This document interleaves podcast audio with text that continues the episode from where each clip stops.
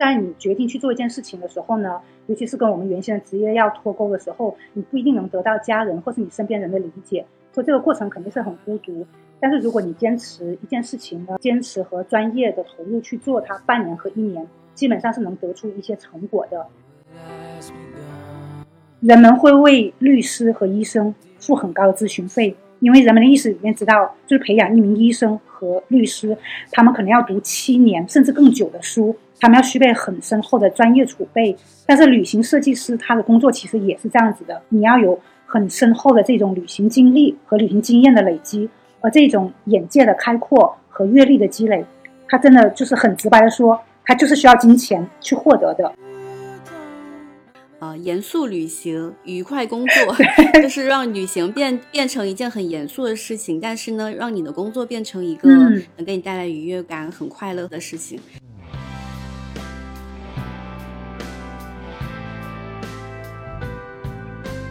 大家好，欢迎回到逆行人生，我是你们的主播林安。逆行人生是一档人物访谈类的对话节目，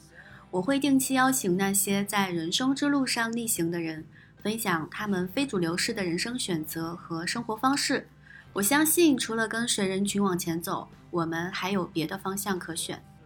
本期节目，我邀请到了一位小众职业的践行者小红，来跟大家分享她三十多岁的时候离开知名外企，零经验转行成为一名旅行设计师的独特人生经验。相信对于那些希望把热爱的事情变成事业，和想把旅行变成职业的人来说，本期节目会对你们有所启发。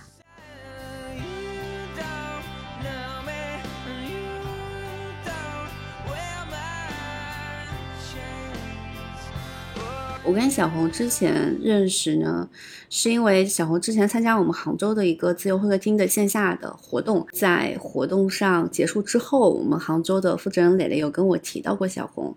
呃，他的职业非常的有趣啊，是旅行设计师。当时我也是因为对这个职业之前没听过嘛，所以还挺好奇的，就联系过小红，呃，让他写了一篇自己的一个简单的采访类的介绍，发在了我们的公众号上。后来也是有又有一些机缘巧合，在其他的社群里面又遇到了啊。然后当时哎，小红在社群里面帮了很多忙啊，然后就对这个人印象就更加深刻了。再到后面，我们又在杭州又。见了一次，哎，聊就是小红找我这边问了一些关于个人 IP 相关的一些事情。几次下来呢，对小红所做的这个职业以及他之前的一些职业经历越来越了解。觉得其实像旅行定制师这个职业，特别是。去年疫情之后吧，其实在国内它的一个发展的一个情况，以及说，哎，在国内到底有多少人会需要旅行定制这个服务，以及在做旅行设计师的人，他们本身自己是什么样的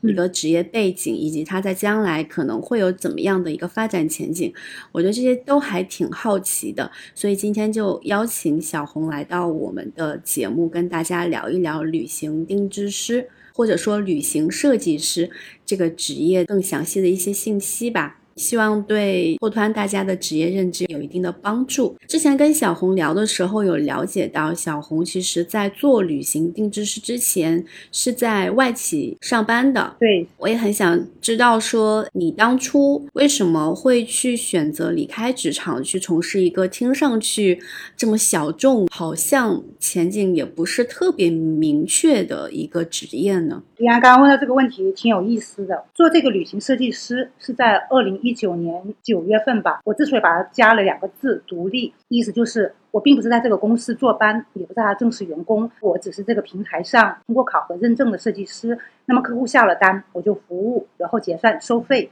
相当于就是你自己独立做一个项目。那么刚才你也问到我了，我为什么想到要去做旅行设计师？很像就是刚才你在开场介绍我们俩之间是怎样一点一点认识、加深了解。再到今天，我们俩在这里录这个节目，包括这个旅行设计师也是一样，它是由我之前的工作经历一步一步的链接到现在的。原先呢是在外企的市场部工作，那么那会的话，确实没有很多时间出去旅行。我看到有一个从国外回来的朋友，他的职业是很自由，他是做法语翻译的。像他这样子有专业能力，他做翻译、教书、出书，这样子时间很灵活。收入也还很不错，并且他可以有很多的时间去扩展自己的知识。当时我就被他这种很专注的状态给吸引了。我觉得我首先想到不是自由，而是专注。我从一开始都没有想过我要去做旅行设计师的。我只是这么多年来的旅行当中，我发现自己有这样一个特点：我对很多东西的体验很好奇。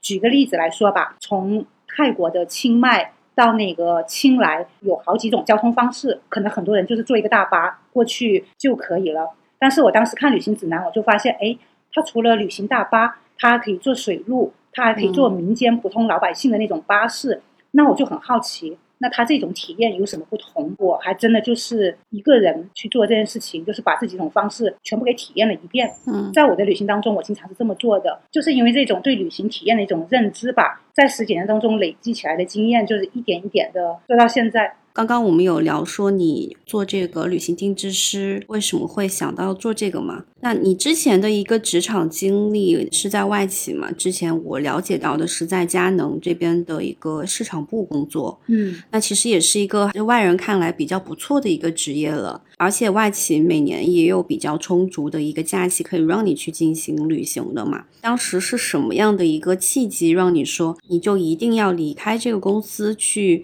探索这样？的一个从来没有做过的一个职业呢？这个问题问得很好。当时在外企工作的时候，我并没有想到日后我会成为一名独立的旅行设计师。我只是因为在外企的时候呢，有时间到国外去出差，还有工作。我中间也换了几家公司，在每一次跳槽的空白期，我是可以有。一个月到两个月的时间，可以安排我自己的长途旅行。在这种一趟趟的国外的长途旅行当中，得到了很多乐趣。而且我也发现，在旅行当中，必须要有足够长的时间，你才能有足够多的深度的认知。我想要一个比较长的，至少是两周的一次长途旅行。在外企这边的假期，可能一年只允许一次，而我还挺希望能有两次，或者是说，就让我一次休个够，让我像国外的员工那样子。我可以完整的休一个月。如果国内的公司有这样的情况，我想我也许都不用去做自由职业者，就在公司上班都可以。那其实主要还是这个假期的时间不够长了。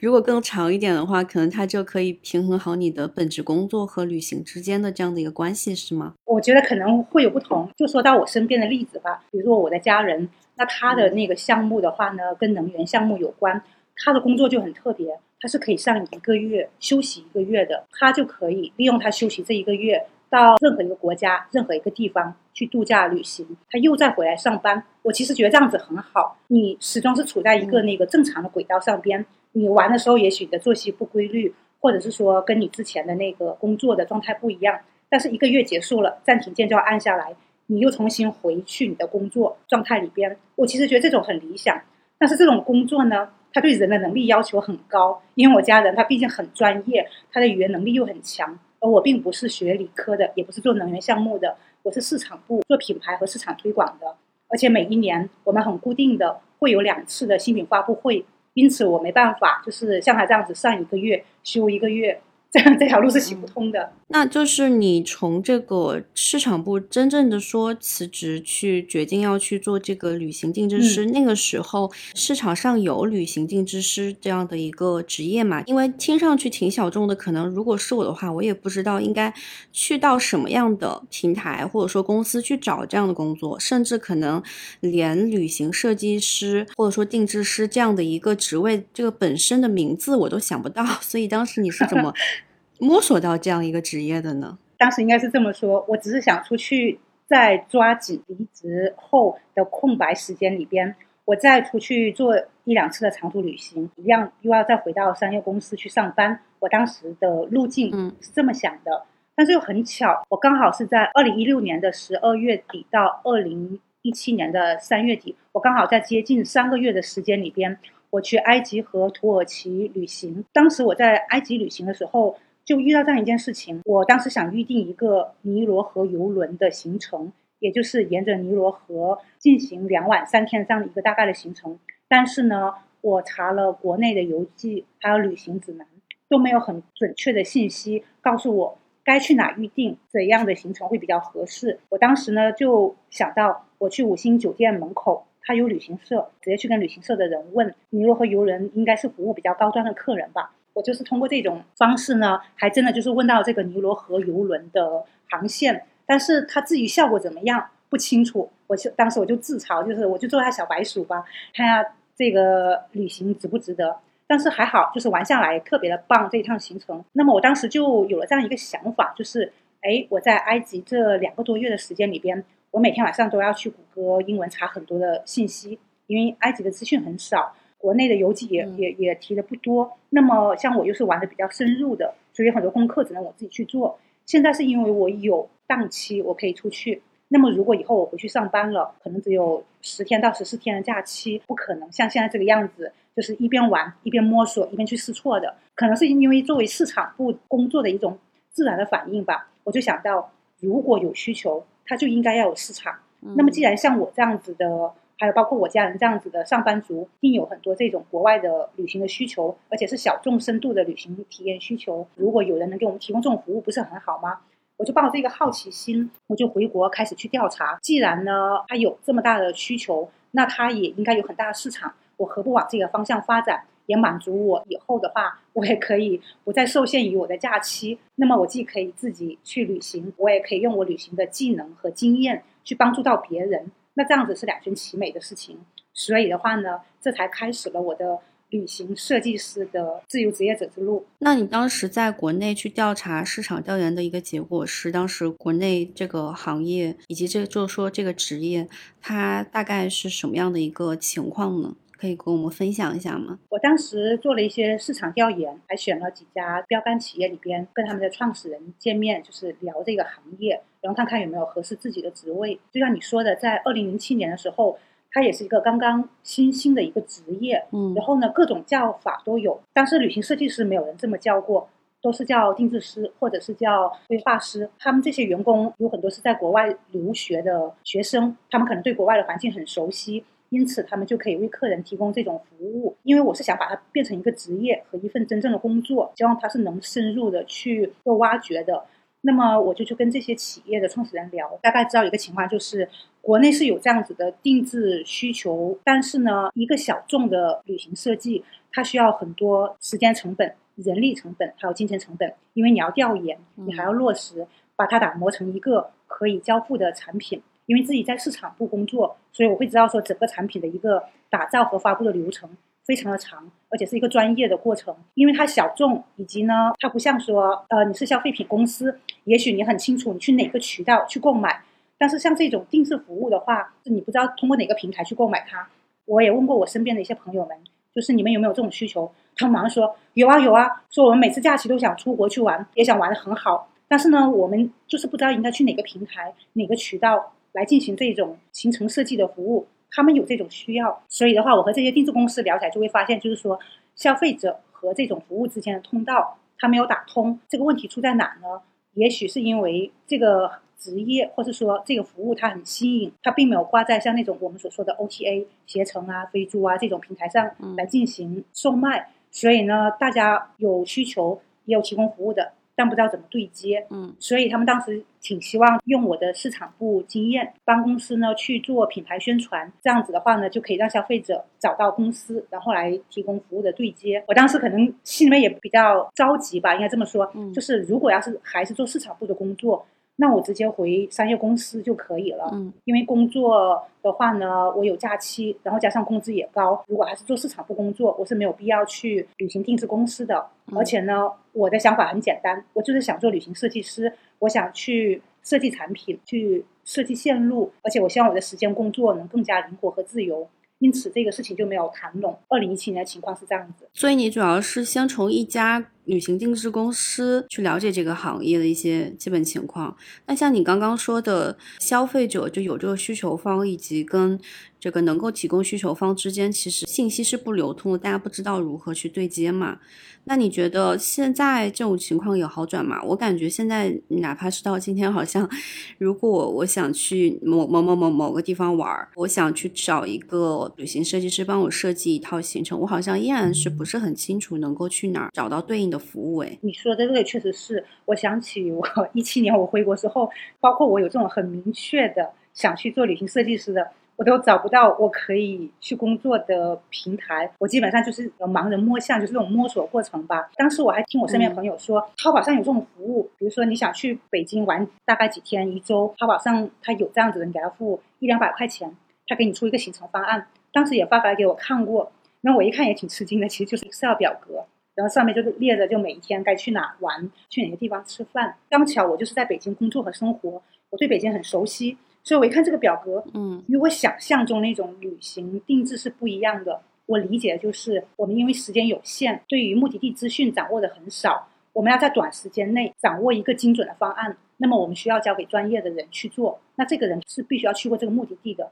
他非常熟悉和了解。他有过深度的体验，他能明白我的需求，他给我提供我想要的东西，这是我对旅行定制的一个理解吧。所以的话，当时就摸不清这种情况之下，这件事情我就先搁一搁，我该做什么就做什么去。我在旅行当中不断积累我经验也可以，所以我在后边几年当中不断的外出旅行，然后去积累我的经验。虽然说我当时还没有找到这个对应的工作，但我就想，哎，假如有一天我真的成为了旅行设计师，那么有客户来找我设计，我应该要怎么样设计呢？客户想要是什么呢？然后我就会从这个角度去想这个问题。然后在我外出的时候呢，跟我以前的看这个事情的很多角度也不一样了，我就会调整。机缘巧合吧，刚好我当时在北京有朋友介绍，就是刚好有一家定制公司，它是一个创业公司，它有个小团队，也刚好在国贸那边办公，就介绍我认识了。然后我跟他们的创始人呢聊得特别投机，到现在为止我还是非常非常感激他。我是一个外行人，我非常感兴趣这个行业，我想去了解他，而他竟然基于这种信任，允许我进入他们这个团队，跟他们一起工作两个月，去看他们的工作流程，去了解这个行业，再判断我自己是不是去走这条路。所以我觉得。这个机会是非常难得的，我竟然就是很真切的到一个定制旅行创业团队里面去工作。在这两个月里边，我就会看到他们是怎么工作呢？将他们的这个店铺开在了马蜂窝旅行网站上边，上面是有很多商家，他们这种是企业入驻的。那么我会看到有很多客人，他们如果想需要这种定制服务的话，他们会去这个马蜂窝上边，它有一个那个定制频道，你点进去，输入你的目的地，就下一个单子，下完单了以后呢，平台这边就有一个订单池。就会有商家来抢单，就这个朋友的创业团队，他们就是一个商家。那么你抢到单了以后，打电话给客人，跟客人沟通这个行程的需求，了解客人出行目的地啊，还有人数啊，就大概了解一下这种基本信息。那么也给客人介绍一下我们这边的那个工作流程，就是给他提供设计服务，会提供一个小程序，里边也可以有酒店的挑选，还有目的地产品的预订等等这些预订服务。但预订服务呢，他会单专门收预订服务费。这个行程的设计，也就是说这个小程序、这个指南书的设计，那么这是另外一笔费用，它叫行程设计费。这些跟客人讲明、讲清楚了，那么客人决定付费设计，他就下单付款。我们接下来就走这个流程和步骤，大概是这样子的一个流程。在这两个月的过程当中，我就会看到他们的设计师是如何去跟客户沟通，这里边的细节有哪些是可以调整等等。我觉得这个对我的帮助非常大。因为其中有一项技巧呢，就是帮助我在后来的工作当中节约了很多时间。就是你如何去判断一个订单它是否有效？因为客人他下了单以后，设计师接了单是要跟客人沟通十分钟，甚至是二十分钟，在这个二十分钟首个电话里边说服客人，让客人信任你，并且愿意付款设计。那么如果客人他最后他不付款设计的话，那你的时间就等于付出没有回报。那这样子的话，时间成本是非常高的。所以的话，就是你要掌握这种技巧，就是你要判断如何能快速跟客人建立起信任的关系，而且你要学会判断这张单子它是否成交率很高。到后来我自己呢，成为一个独立的设计师的时候，我就知道我的工作节奏了。你说的那家创业公司是指南猫吗？他们不是指南猫。我之所以了解到指南猫是这样子，当时我这个朋友他们自己呢也做了一个社群，就是微信的社群。这里边都是定制旅行行业的同行，还有包括其他的旅行定制师，也在这个群里边。每周都会有两到三次的讲课。这个课程的内容呢，都是我这位朋友，他是一位资深的旅行行业人士，他有十几年的旅行经验和那个旅行定制经验。那么他就会将这种干货的经验整理出来。所以在里边的话呢，大家就会有同行之间交流。期间我们举办了一期辩论会，这个辩论会的主题就叫做。旅行定制该不该收咨询费？所以的话呢，当时我们就分成了正反两方，来进行辩论，刚好里边就有一个人就跳出来说：“哎，我们平台就是要收费的啊，我们是指南猫平台，在这边的话呢，是客人你必须要付了费以后，我们才给你设计的。因为之前呢，在我这个朋友他们的那个定制团队，他们的工作流程就是，他们先给客人打完电话以后，先给你出一个出版方案，就是让你看一看，了解我们的小程序是什么样子的，你的出版行程是什么样子。”那么你如果觉得满意，觉得嗯不错，也很专业，你再决定付款，就是建立这个信任的过程，它非常的长。有的客人他就是套用你的方案，然后呢到处去比价，然后最后呢不在你这一边下单付款，这样子的话，他非常打击设计师的这种工作的信心，而且呢他付出的时间成本特别高。所以我当时一听，咦，指南猫平台竟然做到了，就是你必须要付费，我才能给你设计。这个很有意思，我的朋友就跟我说：“哎，你不是一直想做旅行设计师吗？那你就去考下这个平台，你去看一下他们是怎么工作的。”所以的话，我就是这样子一次辩论会的巧合之下，我知道了指南猫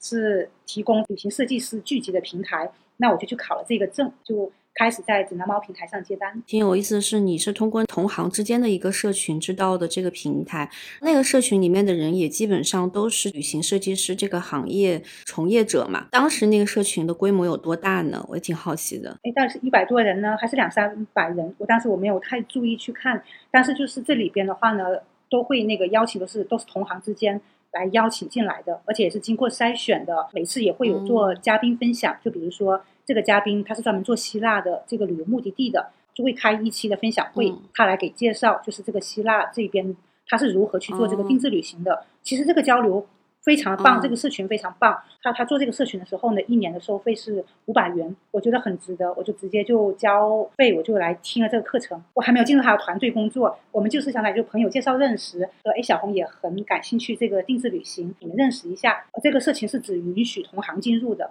不是这个行业的人是不能进入的。说真的，所以我说我特别感激他，真的是他把我带进了这个行业。那里面的一些从业人员，大家的一个背景是什么样？就是大家都是全职做这个行业，还是说也有一些兼职的这样的一些身份在做这个事情呢？我看下来，这里边都是全职，有的是国内，他就是定制旅行行业的。当时有一位成员，他是在澳大利亚那边，因为他已经定居多年，那么他在那边他就自己开办了自己的。定制旅行社吧，比如说他有房车，因为澳大利亚有很多户外自然风光，他又有这么多的越野车，他组立了车队，那么给客人提供这种露营啊、越野车自驾旅行澳洲的这种线路，他就相当于就是在本土环境里边成长起来的，他并非这个行业的本职人员，他就把他的兴趣爱好发展成了。他自己的工作和他自己的公司。那总体来说的话，其实如果想要去做这个旅行设计师的话，你觉得他还是需要有一定的入行门槛的嘛？这个门槛可能就是说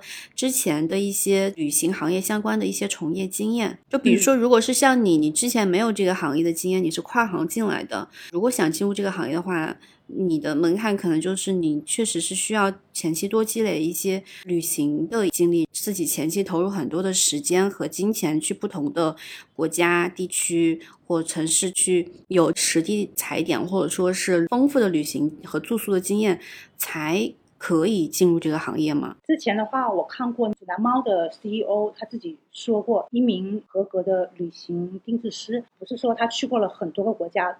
而是指说，他对这个国家，他去了很多次，而且是深入的去挖掘、深入的去了解这个目的地。那么像这样子的人，他才能给提供出深度、可靠的经验和线路。这一点的观点呢，和我是很相同的。因为我身边有些朋友就问我说：“哎，我也喜欢到处去玩，我可不可以成为旅行设计师啊？”我想了一下子，嗯，我觉得还是不一样的。我虽然说有这么多年的那个旅行经历。但是呢，跟那些动辄就是几十国或上百国的人相比，我到目前为止也就是十三到十五个国家左右。但我的特点是我一个目的地我是反反复复、反反复复的去。像日本我去了七八次，那么泰国我已经记不得我去了多少次了。当然，这是因为我早期的个人的经历。因为我喜欢一个地方的话呢，我就会注意观察，比如说它一年四季它的景色是什么样子的，它有哪些节假日活动。就以泰国这个普吉岛来说。可能很多人去玩一两回，我去了好几回了。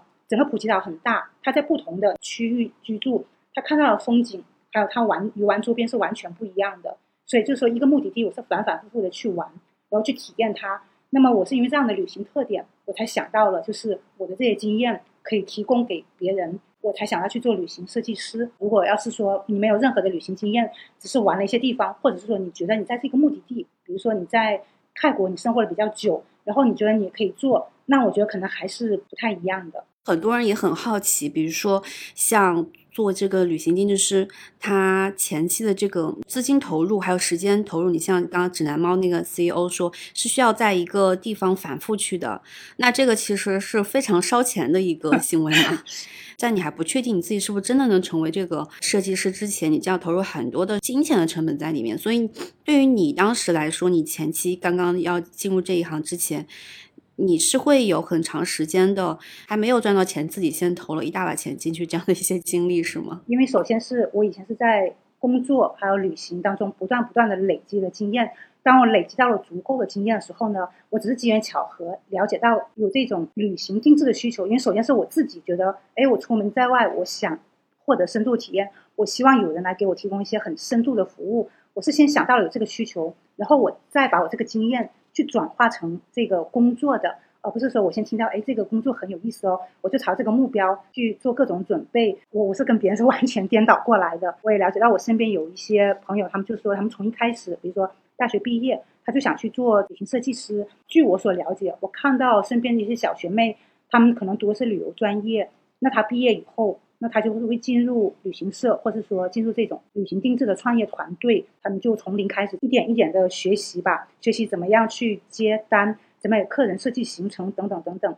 从我自己个人经历来说，我认为旅行定制它是不是可以通过查资料，也可以给客人完成这个行程设计，是可以的。如果你是一个足够仔细，并且呢，你是一个对资料有精准搜索能力的人，对这种信息整合能力很强的人。你也一样可以设计出一个线路和行程，但是我会觉得这里边它会少了一些东西，感觉有点像是灵魂的东西。因为我自己真正到一个目的地，我是会能感知到当地的气候、当地的日落时间，还有呢当地的很多的变化，让这个线路它不是死板的，而是一个很人性化的一个东西吧。如果你真的想成为一名资深的旅行设计师，是除了你进入公司工作学习这个操作的流程，对于这种目的地的经验和了解。和客户的沟通等等，这一些经验的话，确实是你后期你还得花很多时间和成本自己出去学习和实践的。因为公司不可能说给你资金让你出去一两个月，让你走这个目的地走得很熟很透，你专注这个目的地，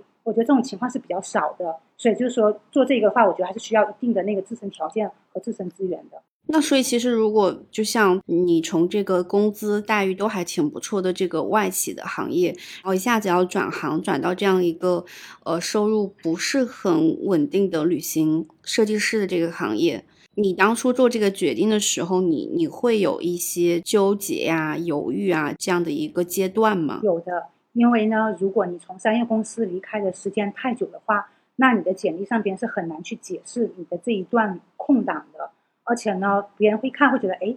哦，很奇怪哦，你原先是在商业公司的市场部，那你又去了旅行行业，那么如果后边你还想再回商业公司，我自己也跟猎头也聊过，我会知道，就是就是他们一般都是找一个有连续的行业的这种经历的员工，尤其是你要意识到，就是作为一名女性在职场上边，你年龄的增长，你的就业是会有劣势的，你需要就是加深你的专业性，还有这个职场的连续度和这种。深耕程度，那么这样子才能保证你的职场一直是在往上走。所以我当时我确实犹豫过，因为这样子的话，我要做出一个选择。但是呢，我又对这种自由可以灵活安排的工作方式呢，很很吸引我。因为我在想，如果我是在外企的商业公司工作的话，我可能一年固定撑死了就是一个月的假期，十几年做下来，再过十年八年的，我再想再转换这个赛道去做旅行设计师。可能会有点晚了吧，所以的话呢，当时也是挣扎了好久。不过呢，我觉得在这个挣扎过程当中，有一点比较好，就是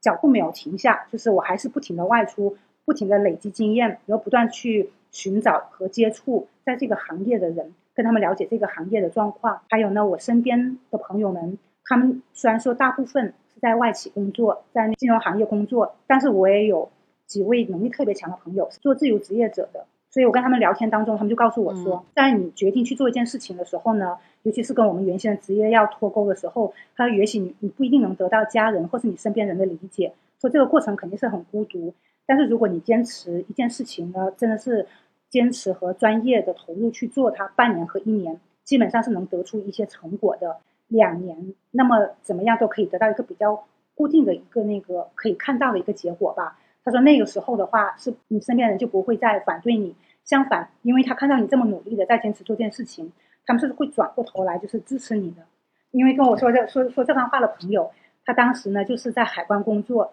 然后他去了国外读的又是商科 MBA，但是呢他却不愿意走这条路，他决定去读那个法国文学专业，从事翻译和写作。这个决定也是受到了家里面的反对和不理解，所以他是从这条路这么走过来。当然，我想插一句话，就是他到今年他已经开始给国内的那个三联出版社出第三本书了。这个好朋友，他这个经历的话呢，就。很鼓舞我，而且他也会跟我讲一个很现实的情况，就是如果你要转行，那你付出的努力都不是一倍两倍，而是很多倍，而且这过程可能很辛苦很长。人们都是有这样一个惯性思维，就是他们会接受一个你就本来就是在这个行业内自然而然进入的人。如果你是转行过来的，你就要付出更多的努力去证明你和他们一样，就是可以做得很棒。你这样子，你才会被别人所接受。所以这条路很艰辛。所以这一开始也是他给我讲过的。所以因此呢，有了他的这个活生生的例子，还有他这些建议，就是这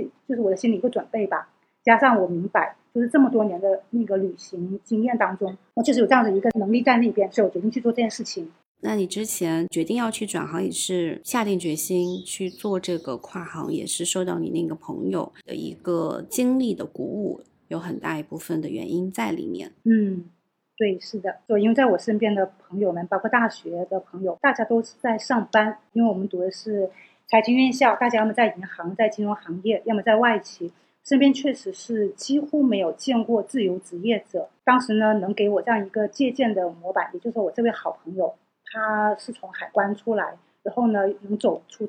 这条自己的路，确实给我很大鼓舞。那你真正的跨行进入这个旅行设计师这个行业，一开始的时候，这个收入水平是什么样的呢？肯定会有一个前期收入很不稳定，甚至说是要倒贴钱去做这个工作的一个阶段吧？好像也没有，我想一下。刚刚我也跟你说，就是我在二零一七年跟这种定制旅行企业谈过了以后，没有谈拢，我当时没有进入这个定制行业工作。那么我又在那个二零一九年的时候，就是经朋友介绍，就刚才我说的这个定制创业公司这个好朋友。那么我在他的团队里边实习了两个月，当时我跟他说，这两个月里边给我基本的薪水就 OK 了，几千块钱都无所谓，因为我是我想了解一下这个行业是怎么个运作的。本来想说我不要钱也行，但是你要知道，既然是工作，那么你是以一种专业的态度来对待，人家也应该要给你付相应的报酬。所以那两个月相当于是。试用期，然后呢，我就在里边跟着他们学习，然后一起工作。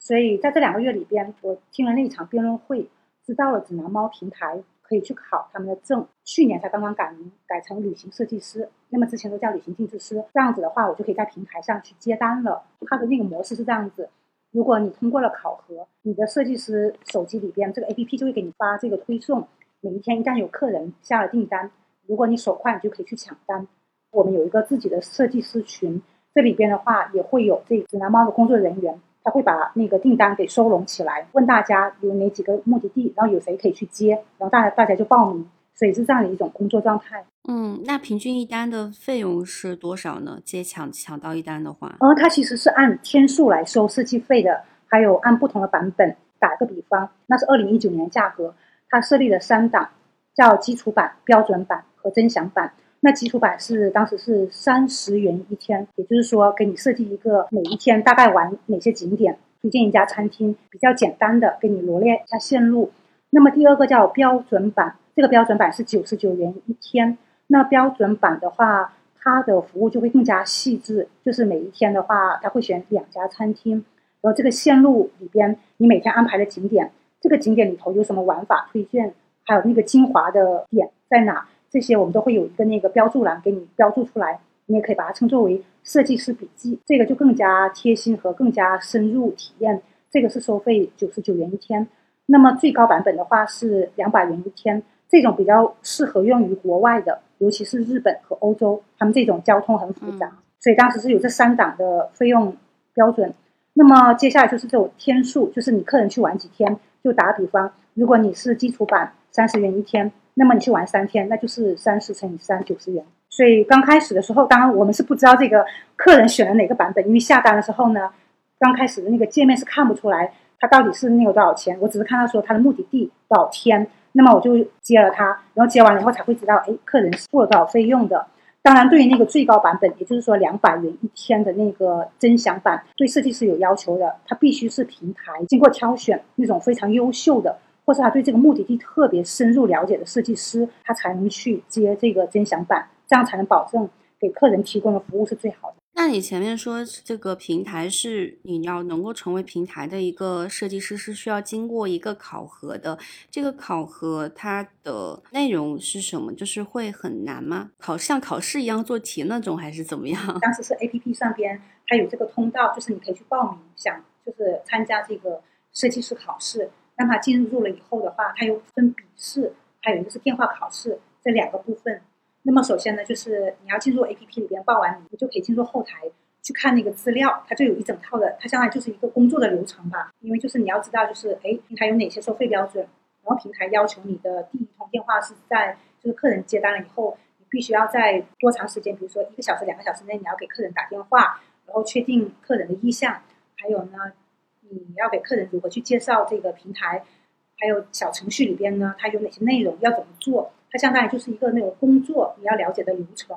以及呢成为一个设计师的一些工作的知识点吧。这一部分主要是放在这个笔试里边，是通过了，他就会通知你选一个时间进行这个电话考试。这个电话考试的话是由指南猫的一个工作人员打过来的，它是一个模拟的一个那个环境测试。平台工作人员他就假扮成是一个客人，目的地呢是由我们自己选择。我当时好像是选了马来西亚吧，呃，我记不太清了。那么他就会。扮成客户就说：“哎，我想去哪玩？然后呢，我有什么要求？那么我这边的话呢，我就会问他一些问题。我记得我当时好像第一次没有考过，第二次才才通过的。第一次为什么没有通过呢？是因为没有符合平台的要求。因为呢，平台要求你在第一通电话里边，你要问清楚客人的旅行预算呀，还有呢，他想去的哪些景点，景点特点是什么，想达到什么样的旅行愿望。他其实这个是相当于一个那个。”它有一张规范的表格，就是你要有一个规范的一个问答，不然的话呢，你拿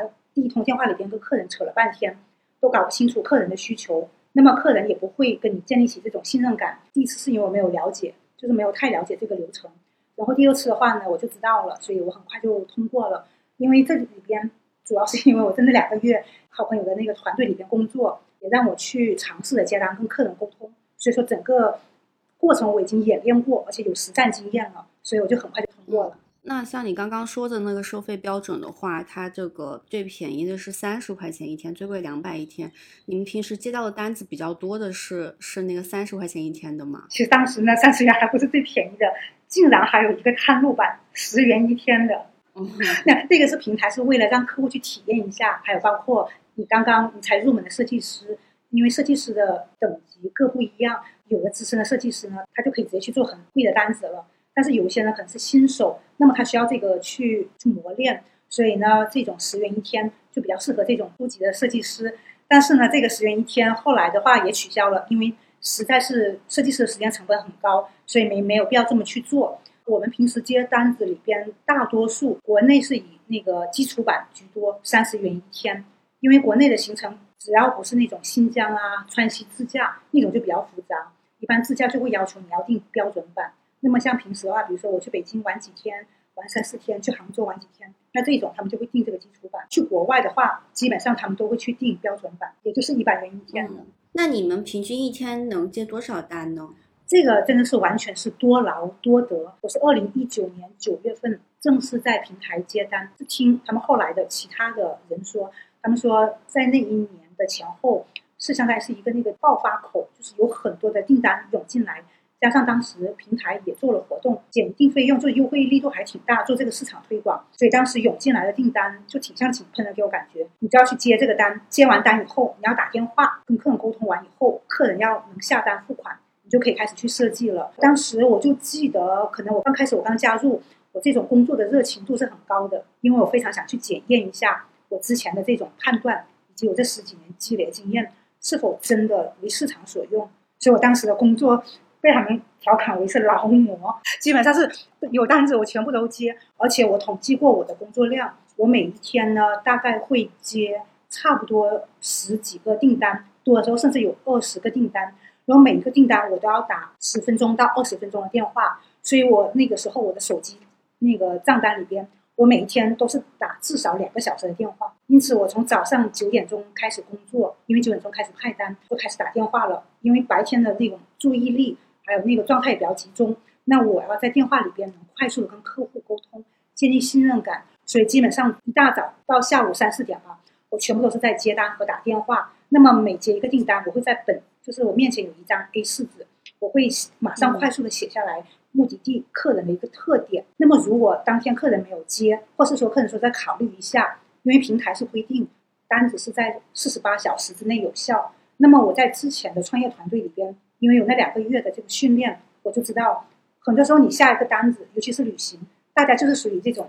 当时心情特别好，然后你下了单，你必须要快速在当天进行确认。如果隔了一天，那可能效果就已经打了百分之五十。那么到第二天。以后，那么基本上这个单子就是无效的了。所以的话呢，我全部都会标注，就是今天电话是否打完了，客人的意向有多少，然后呢再标注，就是第二天再追打一个电话，然后跟客人促成交的决定。这样子下来的话呢，我一天就我打十个电话，我可能会有三单到五单，当然这已经很高了。有的时候甚至一天我打了十五，就接了十五个订单，可能会有三四个订单是成交的。但就是因为这种很勤奋的打电话。所以我的那个单子成交量是非常高，在中秋节那天，我记得我竟然接到了十个就是完成付款的订单。这样算下来的话，工作平均每天你最高的可能日均的一个收入是也是几百块钱这样子。呃，这个我觉得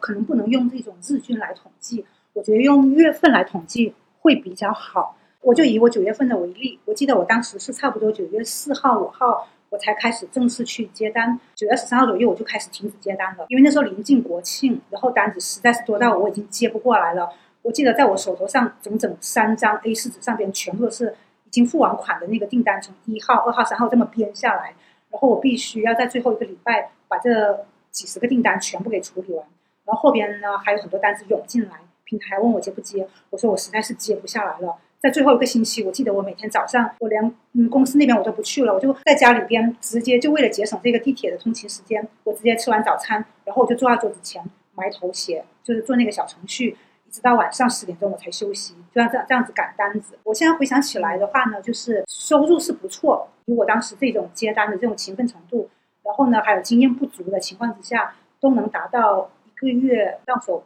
三万块钱。那么这种程度是基于二上万还是三万呀？上万，我听说在那个上万对，听说那个在旺季的时候，有的旅行设计师能接，就是收入有两三万，这是我听说的，但是我没有核实过，因为到第二年是疫情爆发了，所以我就没法去验证这个事情。嗯，但是我当时以我的这个经验来看，那我觉得那些比我经验更加丰富的，我指的是他非常清楚哪些单子更有价值，就比如说。有个设计师，他就比较好心的提醒我说，搬那种短的天数的单子，一两天的，他就不接了，他就接那种三到五天的，因为一到两单的话，要一到两天的话，你的总总价少，但是你付出的这种时间成本跟三到五天是一样的。还有第二点就是，国外的单子价格会更高，因为一般去国外的话都会定标准版，而且出国旅行一趟，它大概都是七天到九天左右，那你国内一般也就是三五天。所以的话，你应该去抓住那种高价值的单子。在我刚开始工作那三个星期，我没有经验，我就是是单子来我都接。我甚至还接了一个日本十天十块钱一天的版本，也就是说这个单子我要设计十天，那才一百块钱。但是我是接完后才发现啊，他竟然是一个一版本的付给客人。问题是这个客人他根本就没有给我打过电话，他直接把钱给付了。那我接了，我就得要完成它。所以我当时就是说我接了很多这种很便宜的单子。我如果后面调整我的经验还有我的策略的话，那我这个是可以让收入还可以更高的。所以我当时一看，哎，那我就知道了，原来这个行业里边的需求还是很大的，可以往这个方向去努力。当时一边在做的时候呢，我还发现一个特点，就是日本这个目的地实在是很火，它基本上客人他竟然有的是已经开始预定春节的行程了，而且日本没有淡季。因为九月份国庆大家要出游，接下来就是呃十一月份的赏枫季，十二月份就要去北海道那边滑雪，然后到一月份又是春节，然后再过到二月份、三月份又到赏樱花，所以你这样看下来，整个日本就是全年它根本就没有这个淡季之说。还有去日本的需求实在是太大，我都很吃惊。可能是因为我之前已经去日本好多趟了，我以为说大家可能很多人都去过了吧，可是我没想到很多人都是第一次去。所以的话呢，我就发现这个就这个市场的那个容量还是很大的，尤其是日本这个目的地，又是我特别喜欢和感兴趣的，所以我觉得我可以深挖这个市场。所以这是我当时接单第一个月得到这些经验。所以像这个旅行定制师。我感觉，如果想收入还不错的话，其实还是要主要是靠接一些海外的这种长线的订单，可能相对来说会可观一点啊。国内的话，感觉真的是体力活呀。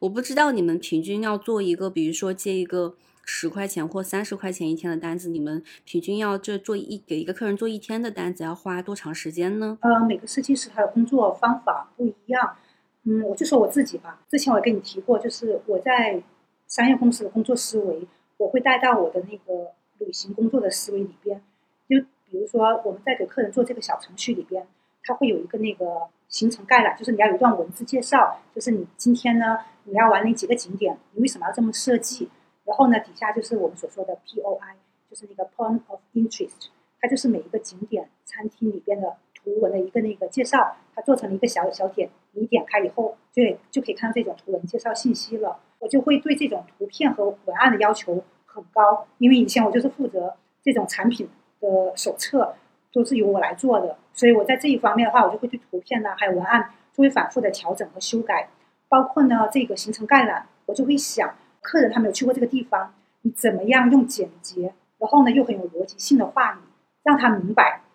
他为什么要今天为什么要这么玩，这条线路的设计核心是在哪。打比方，就是如果你给我一份那个小程序，上面只是给我罗列了今天要去的景点，那我会一头雾水的，因为我没有去过这个地方。你给我列这些点，我也不知道它在哪，这些点对我来说没有任何的意义，我也不知道我要怎么样开始游玩。我会在这方面很下功夫和用心思，那个行程概览我都写，我都会写的很详细。那这样子的话呢，我做一单下来的话是非常严重超时的，就是我会用好几个小时去做这件事情。那么这样子的话，这个工作量。的话就非常大。那么，如果你的那个收费标准很低，然后比如说你才三天九十块钱，那这样子的话呢，你在商业公司你工作一个小时，你的工资都都是那个上百块钱的，或甚至是几百块钱一个小时。那么你要这么来去做这个旅行定制的话，那你真的是会被活活饿死，或会被活活累死的。所以我当时我会思考过这一点，应该是去接那种总单价高，然后呢收费标准也很高的那种单子。因为这样子的单子呢，设计师他就会提供很详细的线路，就是这个线路也会有难度。那么他交付给客人的时候，设计师会很有成就感，并且他的劳动价值会得到合理的回报。所以国外的订单，所以才是会比较合理的。加上我们国内的这些客人，他们会认为说，哎，国外那么遥远，加上英文不好，他们认为如果国外去付高版本的这个定制费，那么他们是愿意的。但是国内的话，他们觉得，哎，好像很简单，很普通。但是其实呢，我真正做下来，我会发现，国内的设计的那个时间成本和难度跟国外没有多大区别。行程概览给写清楚，要把这种景点的图文信息给说清楚，包括这个目的地，你一些餐厅啊，还有它的开放时间，你要玩多久？其实这些工作的这种内容和结构，它跟国外没有区别，只不过是目的地的所在地理位置不一样而已。所以的话呢，我觉得这是一个比较头痛的问题。嗯，听上去挺忙的，就是特别是像一些这个旺季的时候哈，你你既要通过去接这些订单去维持你的收入，那你同时可能作为一个旅行设计师，你也自己要亲自去踩很多景点，去反复去跑一些餐厅啊、酒店啊，包括一些旅游路线，那你这个时间要如何去进行分配呢？我自己是这么考虑的，我打个比方，刚才我说到说日本这个目的地的话。它有很大的需求，我刚好我本人也非常的喜欢日本，我都已经去了大概五六趟了，而且我当时我刚去日本头一两次的时候，我就已经萌生这样的想法，就那个时候我还没有想过去当旅行设计师呢。我是在二零一四年的时候去日本的时候，我就想，哦，日本的旅行体验很棒，而且也很丰富。如果将来有机会，我要把日本全境都给走遍，全部给体验下来。当时我就已经有过这种想法了。那么刚好旅行设计师的工作就为我提供了这种。时间的灵活选择，而且就是我出去那个走访回来的素材和经验，我又可以把它转化成订单。二零一九年九月份，我刚刚成为旅行设计师的时候，我接单的过程当中，我发现这个日本的需求实在太大，我就做了这样一个决定，就是我要马上停下来，我先不用去接单了，尽管它可能会让我损失收入，但是呢，我发现如果你能把一个目的地走得很透。然后呢，所有的素材都收集齐全了，你建立了自己的资料库，那么这个时候呢，你就可以进行优化，就是 SOP 流程。像客人的话，比如说你会设计出很多的线路来，专门去东京的，专门去富士山的，去那个赏枫的，还有看樱花的线路，以及一些那个寺庙拜访的线路，你都可以把它列成不同的主题，做了出来。这个模板啊，这个资料库一建立，那么你接单的时候，你就不用再手忙脚乱的去查，哎，这个餐厅在哪？然后呢，这个线路要怎么设计？也也也就我说的，也许它是后边它会演变成一个可重复的、可循环利用的，然后你不停的迭代，然后这个线路会越来越优化。所以我当时想做是这件事情，我就马上当时呢是大概是九月九月中旬吧，我就决定，那么我接下来我要去日本走访，所以我就把十月份和十一月份全部都订上了机票和那个住宿，我当时就去日本两个月，然后呢十二月份。我去了东南亚，就是新加坡、泰国，还有马来西亚。因为东南亚的订单也特别的多，所以的话呢，我就一口气用了三个月去把这些目的地全部给走访。结果没有想到，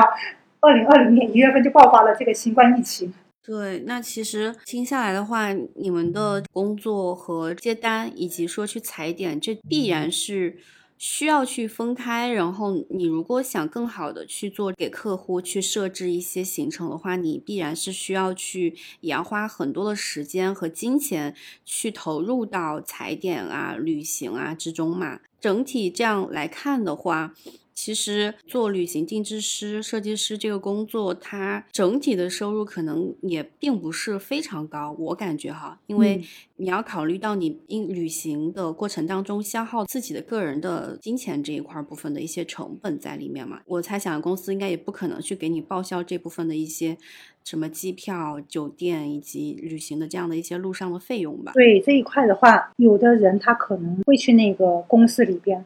成为公司的这个。旅行定制师，我不知道那种是不是需要坐在电脑前，就是很固定的工作。因为我因为也有朋友，就是说他们也公司也成立了这个定制部门，我想让我过去一起工作。然后我就问他说：“那你们这个是需要坐班吗？”他们说是的，他们很多那种招的旅行设计师就是坐班，然后做流水单。那这种与我的想法就是呃大相径庭了。如果我进入一家公司工作，那么我的目的就是想了解一下。整个行业的流程，还有呢很多的环节是如何操作的。但是如果你是让我去做流水单的话，那我宁愿就是靠这种多劳多得的这种模式，然后去接单。那这样子的话，我更加可自自主灵活的安排我的时间，而且呢，我可以决定就是这个设计的自由度很大，就是因为我是想认真做好这件事情的。然后呢，那我就可以自己来安排我自己的那个工作时间，还有我设计的这个线路的那个投入的程度。嗯，所以你在指南猫，相当于你们都是那个平台上一些独立的外派的这样的一些那个设计师，就谁有时间谁接这个样子，并不需要说在这个平台上。呃，固定的去成为一个全职员工那种形式。对我看到，因为我们有旅行设计师自己的群，我看到有的还是大学老师，然后呢，有的呢可能是也是自由职业者，但是好像不管是何种身份，或者是说是全职还是兼职，还是从业人员，就是这个行业从业人员，都有一个特点吧，就是大家一定就是资深的旅行爱好者，而且对这个目的地很深入了解。然后呢，大家才会去做这件事情。嗯，所以你目前看下来是全职的比较多，还是兼职的比较多呢？我感觉这里边一半一半，还是三分之。这这个这个我没这个我没有呃办法来判断，因为我进入的时间，我我也就是进入了这么几个月，然后后来就碰上这个新冠疫情以后，对，等于所有的业务就停止了，活跃的设计师就不是很多，所以呢，我就不太清楚他这种情况是什么样子。那其实疫情对你们这个旅行行业的打击特别大嘛？疫情之后，你像这个，比如说平台上的派单，特别是海外的一些派单就停止了，就基本上基本上没有了。之后，你的一个生活方式有受到什么比较大的影响和调整吗？这个疫情爆发了以后，基本上就是海外订单就是一个都没有了。那么现在等于就是所有的业务都只能转到国内来，也就是说，目前我接的全都是国内的订单。但有一个好处就是，我虽然以前经常出国，但是这几年我倒也经常在国内去旅行，有的时候还跟家人一起自驾。所以的话，像我在北京生活，然后呢，我自己的家乡海南又是热门的目的地，呃，我平时又很喜欢去杭州还有上海这边旅行，也就是说比较比较凑巧，就是我的生活的目的，我的生活居所地，然后呢，还有我出去以前旅行的那种目的地，全都刚好是热门的城市，所以这个转换倒也很很自然而然的也就进行了，所以没有太多的那个适应和调整，唯独就是这个订单量。它确实是断崖式的下跌。那么你想，如果一条线路只是有这么几个订单，你付出的时间成本就还有人力成本就特别高。要是说它能，你做了很多的资料，就打比方，北京这边我做了很多的那种旅行资料库放在那边。那么如果你接到很多个订单，那你的线路就可以往复的使用这些资料，不用重新去想。但是呢，如果只有一两个订单的话呢，等于每个目的地你都要重新去做资料，那这样子这种工作的这种成本就太高了。嗯。但是也没有办法，我还是会去接单。如果要是你停止了，包括比如说你两三个月，如果你不接单，等你重新再拿起电话去跟客人沟通的时候，你自己都会觉得很生硬，就是你不知道应该从哪切入了。商业工作也好，还是旅行工作也好，其实工作的技能是需要你不停的去训练的、去熟悉的。所以我还是保持就是。单子哪怕是单价再少，或者是那时间难度等等这种因素吧，我还是考虑会去接它，就是为了保持我这种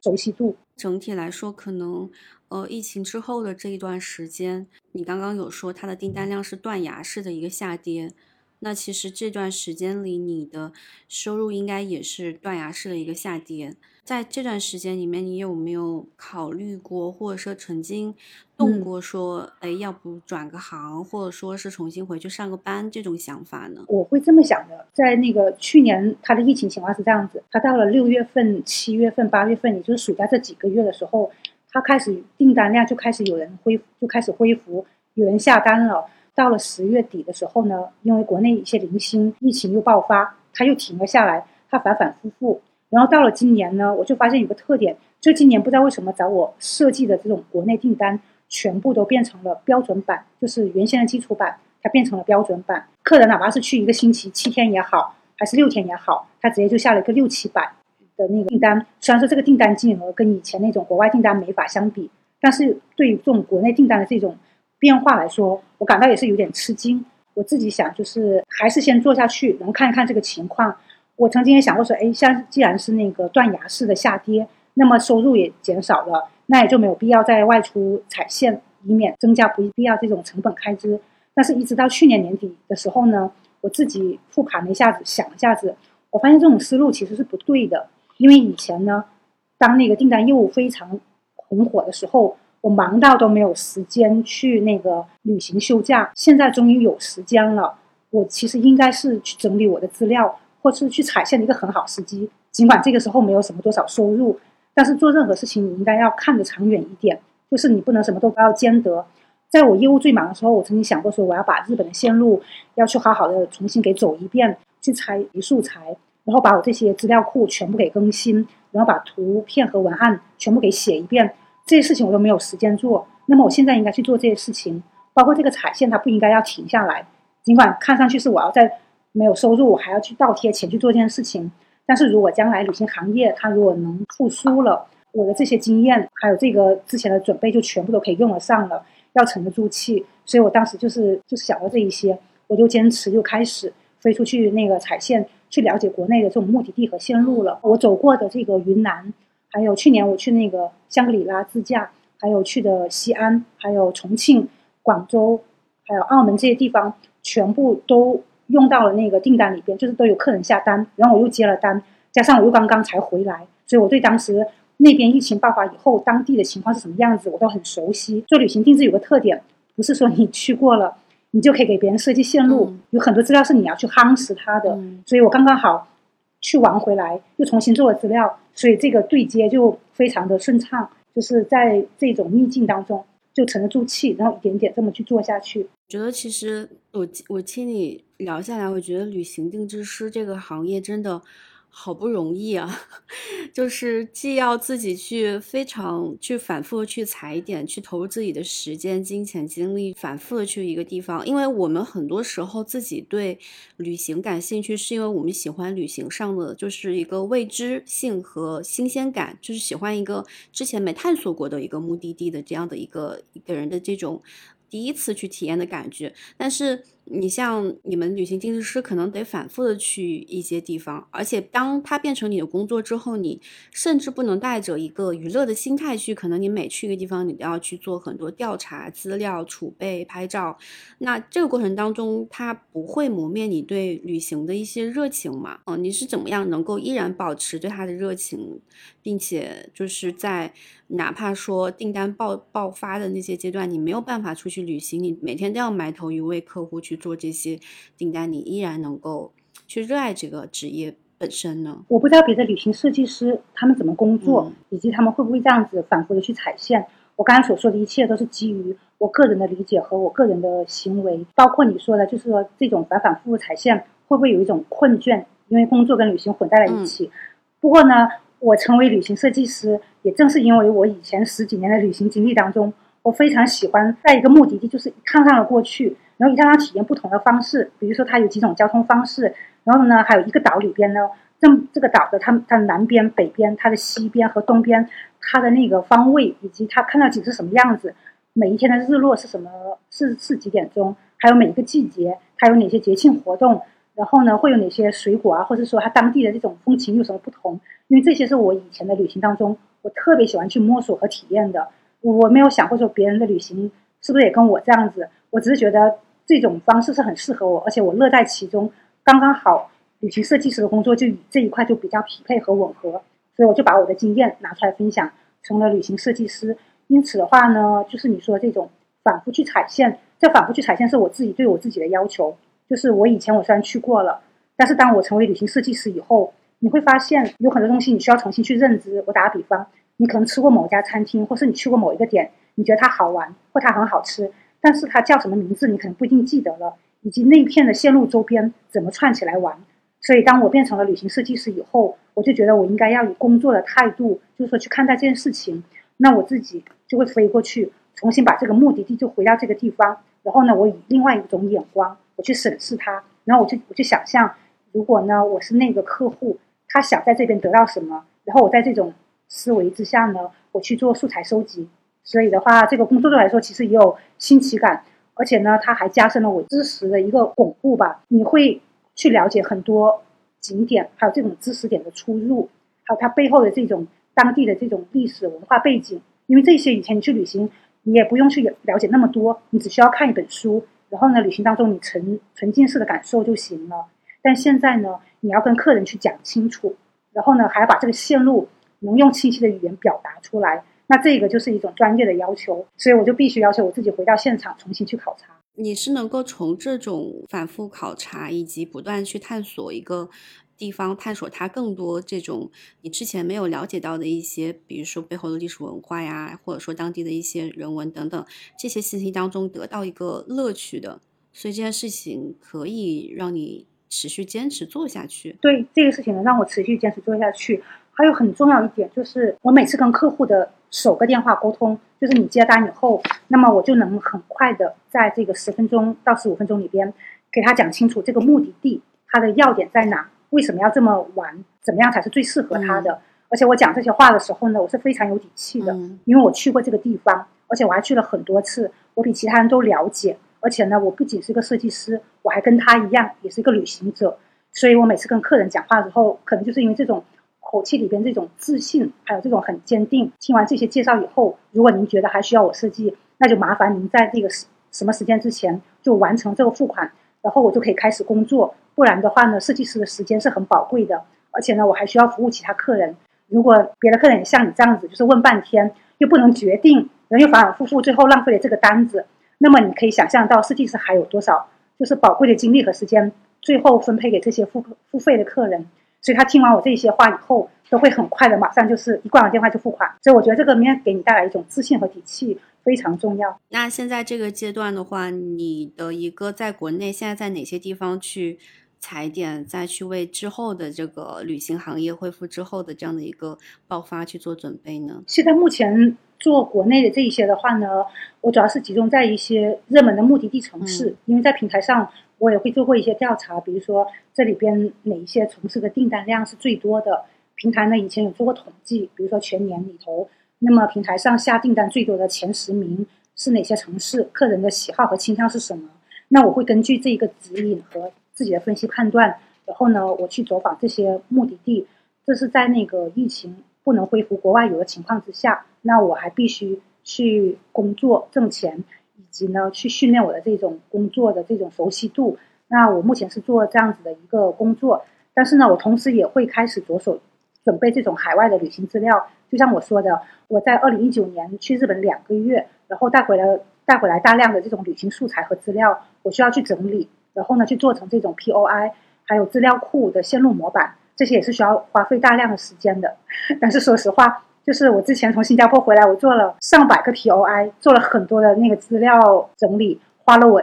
差不多两个月的时间。因为我当时以为说，哎，这个疫情可能说不定几个月就过去了，哇，我没有想到它竟然全年都不能恢复。而且看样子可能要到二零二二年。说真的，那个时候我真的是有些气馁，因为你付出了大量的时间和精力，你没有看到这种很正面的回馈，它确实很打击你的这种信心。还有你说要耐心沉得住气，但这个说真的，我觉得这是非常考验人的。因为当你看到你所有的付出，它都不能换来就是那个一分钱的回报之后呢，你真的会怀疑：哎，这些资料做的真的会有用吗？你自己都会有这种自我怀疑。我觉得我还比较好的一点就是。我刚刚说我还接国内的订单，那么我在去年的时候呢，国内订单我就做的非常扎实，就不管客人付多少钱，我基本上都是以二百元一天这个最高标准去服务他们的，因为反正我时间也多，还有正好可以慢慢的去研究，然后去深入的去去做这个线路，那么做起来效果就会很好。我会看到就是有客人给我写了很长的评价，还有两三个回头客，让他们家人和亲戚来找我设计，加上平台呢也做了一个那个设计师的一个评选吧。就是叫设计师战报，当时我还获得了八月份的那个转化率第一名的设计师。这一些我觉得都给了我很大的鼓舞和信心，因为人真的是需要正面的反馈，然后呢才能知道自己做的事情是不是就是正确的，或者说值得走下去的。是的，是的，正面反馈很重要，特别是。在低谷期的时候，就如果身边一直没有人去给你一些，就你就不一定这个正面反馈不一定是要金钱上的一些回报，那哪怕是一些精神上的鼓励，有别人认可你做这件事情本身的价值和意义，它也是蛮重要的。你现在做这个工作的话，你身边的朋友啊、家人啊，他们怎么看待你现在这种工作和生活状态？他们支持你吗？我的家人倒挺支持我的，从我一刚开始。要去做旅行设计师的时候呢，家人还教了我用那个 OneNote 这个软件呢，去整理我这些碎片化的图片和这种旅行资料。这个软件非常好用，而且很适合我的工作。在我 OneNote 对这个 OneNote 的这个软件，它有点像是一个那个 Post 贴一样，就是你在上面你就可以一一个板块一个板块去列出这种点，它集中在一个页面上边。它不像 Word，就是从上到下这么排下来的，它是可以铺满整个那个页面。它就相当于是一张便利贴，这么样子给列出来。那么对于我来说，旅行设计师的工作就是很多碎片化的景点的一个，就碎片化信息的一个集合。那这个软件的工作就非常棒，升级手机还有笔记本等等。那像这些家人都帮我，就是从这种硬件上边就指引我这种效率工具吧，就告诉我应该怎样去提升效率，还跟我一些分析情况。家人是很支持这一块的。那么我身边朋友的话呢，倒也很支持。因为我一直都在北京工作和生活，在北京这个环境里边，很好的一点就是北京很大，所以大家也不会有那么多时间，像这种熟人社会里边去评判你或是去打击你的事情，大家都很忙。好，第二点，北京呢，它是一个文化包容度很强的一个城市，在这个城市里边，如果你有自己的兴趣爱好，你完全可以找到很多平台和渠道自己去学习和了解。在这种环境里边，我觉得我选择这个旅行设计师的职业。家人和朋友都很能理解，而且呢，大家只会说：“哇，好酷啊！”然后下次的话呢，我也找你一起来付费设计，帮我们一起安排。所以我觉得目前到现在还挺好的。但是可能要是说我回去探亲，在我自己家乡那边的话，可能他们就不一定能了解，就是我做的工作是什么。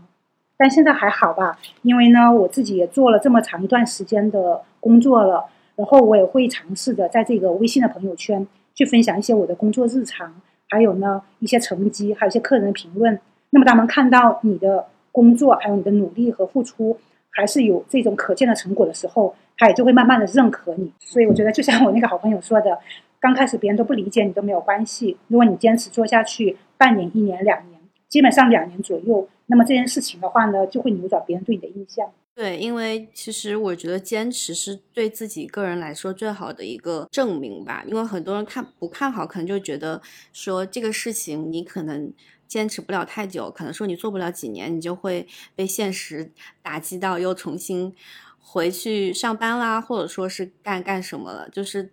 大家可能就是抱着那种观望的心态看你做这件事情，但是，哎，一旦看到说你居然坚持了这么久还没有放弃，而且越做越好，基本上大部分人对你的那个做那件事情的一个看法和印象就会发生一个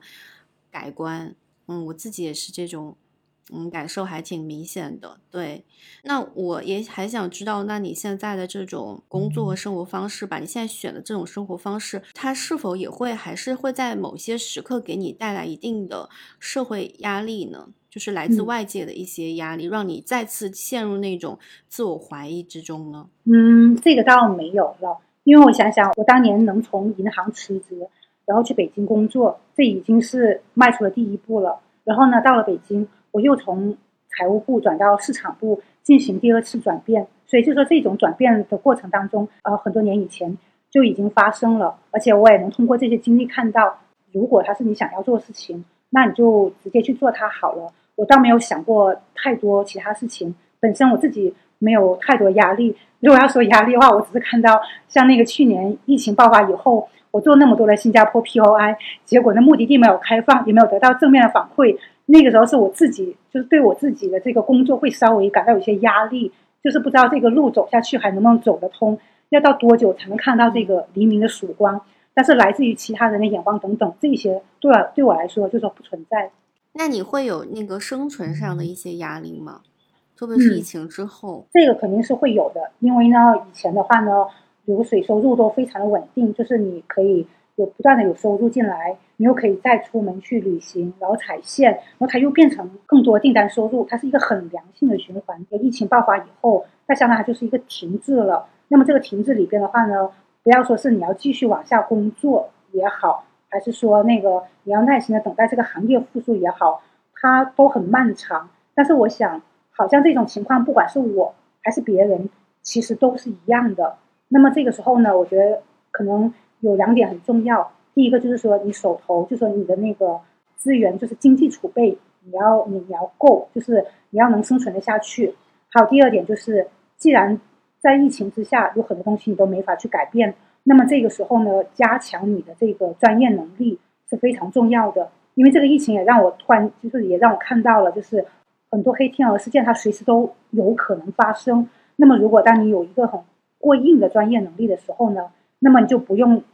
太过于担心，你可能只是面临的就是收入减少，那你就蛰伏着，就是保存你的体力，然后呢，不断的去增加你的储备。这个储备则是，呃，你可以去锻炼，然后呢，你也可以去学习，然后也许呢，你可能再花掉你的一些钱，再出去走一走，增长见识。当然，这第三点是比较奢侈的了。那么，如果你把这些都做好了，保持一个平和的状态，然后呢，等待那个疫情的复苏。那这样子可能才是最好的方法吧。那其实今年国至少国内的疫情是已经开始得到一定的好转了。我相信，从这个去年国内疫情得到大规模的控制以后，其实旅行行业，特别是我可以看到今年的几个小长假，已经开始有一个爆发性的一个增长了。还是很少订单，自然是很少。你会发现，是吗？都说海南三亚那么火，但是我还想说，哎，三亚那么火，那会不会订单也是暴涨的？可是我发现寥寥无几，可能他们去的都是购物吧，并不需要定制，很有意思。嗯，对对，那我那我觉得可能我猜想就是国内这一块儿对旅行定制，就在国内旅游的人对旅行定制的需求量可能还是没有那么的高，或者说是大众还没有形成那种说我出去旅行一趟，我需要去花钱请一个专业的人帮我设计路线和行程的那个意识在。那我觉得还有一些人他自己是很享受那个旅行前自己去就是收集资料，然后去探索、去规划路线的那个过程本身的。那这样一波人，可能他也不会去找旅行设计师去花钱去为他们设计。还还真不一定。我我服务的客人其实对他他蛮有意思的，就是你会碰到那些客人，他其实他自己已经做过一些资料了。然后呢，但是这种客人他有个特点，就是他有为知识付费的意识，还有为专业付费的意识。比如说，如果你去指南猫平台上看我的那个个人主页，以及底下那个评论，有一条非常长的，就是去年。夏天那个重庆的那个评论，那个客人他当时呢，他也做了一些资料。他是一个历史爱好者，他去重庆那几天，他非常想了解一些那个国共的历史啊，还有那个当地一些背景知识。而我当时呢，前几年我刚好去重庆的时候呢，我对这种国共历史也特别感兴趣。我还去了那个蒋介石的黄山官邸，但是这一个信息点是很少会出现在这种旅行介绍里边的。所以我当时我就跟他聊起来，说：“哎。”那个你应该去哪去哪？这个点不错。这个蒋介石的黄山官邸有什么什么？结果一聊起来，发现两个人聊起来很投机，都都很喜欢这些那种那个历史的这种典故，都是爱好者。所以他当时就说好，他说这几天的行程我就交给你来帮我设计了，而且他还做了这个标准版的，就是我说的那个一百零一天的那个版本。哎，我当时还真的没有想到哎，因为你是疫情爆发以后。好不容易来个订单，嗯，然后还是国内的，他竟然还付了标准版，所以我当时真的就是做做了很多的功课，包括这些历史的资料点很小众的，在平台的资料库里边是根本没有的，也就是说我自己要去网上查这个资料，写文案，我还要去收集图片，做成一个个的 POI，所以这个的经历的话，它其实相当于就是两百零一天这种版本的服务了，但是这个 OK 没有关系，因为我觉得我为这样的客人，就是为意气相投的客人服务。非常的高兴，就是有这种惺惺相惜的感觉吧。跟客人的沟通和交流也非常的愉快，所以他后边给我写了很长的评价，这也是让我感到就最有价值的事情之一。就这为我在一起的工作，就就是我会感受到，哎，原来我的工作其实是很有价值的，我应该要坚持把这件事情给做下去。你就说到工作价值这一点，我就挺想问你的，因为你跟很多人去聊的时候，不管说是。他是选择了去做一个自由职业者，还说去选择创业，还是说依然在职场上班，但是他很喜欢自己的工作的人，就是我都会比较好奇，说那大家观念里面，那工作对他们的人生意味着什么？就是他们选就选择一份职业，然后并且很热爱他，想要长期去做它，那背后肯定是，呃，我觉得除了这个工作能赚钱，能能有比较高的收入或很好的社会地位之外，他可能也会有其他的一些更重要的东西在吸引着一些人去坚持去做它。那你觉得你选择这个旅行设计师的这个工作，它能给你的人生带去一些什么呢？或者说，你觉得这份工作对你的人生来说意味着什么呢？这一份工作它能给我带来的，我觉得一个最大的好处就是我的时间灵活了。我可以出去进行长途旅行，不管是收集素材也好，还是我自己的那个兴趣爱好的探索也好，我至少得到了时间上的保证，并且呢，你出去玩的这些经历还有素材，你是可以拿来给到其他人，可以为其他人所用，而且它还能给你带来相应的工作价值的回报。所以呢，你不是说你只是出去玩，然后呢就没有什么创造价值了，而是我出去玩了回来以后。我还可以通过我的下一步的工作来创造出更大的社会价值，我觉得这一点是会让我感到非常的开心。而且旅行它其实是一个那个时间成本特别高的一个行为，而且它有一个很真实的一点，就是这么多年下来，我对旅行一个最深刻的一个认知就是，旅行它非常花钱。它不仅是说你在旅行预算上你要花很多的金钱，而且它的时间成本也是非常高。那么在国内。我们出去旅行一趟，其实呢都很难请假，这个假期是很宝贵的。那么如何得到一个很优质的假期？而且旅行它还有很多情感的承载，因为我见到我的客人，有的是带自己的那个爱人出去一起旅行，有的是跟家人、跟父母去旅行，人跟孩子，有人是闺蜜，还还有的是大学毕业旅行。那么每个人对于这种旅行的话呢，他都有一种情感和一种期望的一种承载和寄托。那么如果我是旅行设计师，我就可以帮助他们去完成这样一个很好的愿望，就是帮助他人完成一个美好的愿望，这是一个很有价值的事情。而这一种正是这种内在这种价值，它能让我坚持的，就是把这件事情给做下来，哪怕就是说最初期钱很少。或是说这个订单的这个价值完全抵不上我的这个工作的回报，也是我目前还愿意去做它的这样一个原因。但是就是说，在我的工作当中，我其实有个很深的体会，就是很多人他不了解旅行设计师他背后的工作时间价值以及他的专业价值。人们会为律师和医生付很高的咨询费，因为人们的意识里面知道，就是培养一名医生和律师，他们可能要读七年甚至更久的书。他们要具备很深厚的专业储备，这是人们的一种固有的认知。但是，旅行设计师他的工作其实也是这样子的，你要有很深厚的这种旅行经历和旅行经验的累积，而这种眼界的开阔和阅历的积累，他真的就是很直白的说，他就是需要金钱去获得的，去积累出来的。所以呢，很多人他不知道，就是你在背后去设计这条线路，好像简简单单几句话说你为什么要这么玩，安排哪几家餐厅和酒店。但这里边都是我做了很多的案头工作，以及我飞出去亲自去住过，我才能知道他这样子才适合他。我每次在接单的时候，都不是说平台规定的十五分钟，我常常会义务的会多加十分钟，跟客人去了解他们是如何了解到指南猫，为什么要来这边找设计师，他们有没有用过这个服务，那么旅行设计师的工作内容是什么，我都会愿意花十分钟到十五分钟，相当于就是那个替平台免费的去。宣传和介绍这个旅行设计师的工作，因为我觉得只有当这个人们越来越多了解到我我们设计师的工作是什么，是怎样在工作，以及背后的专业价值，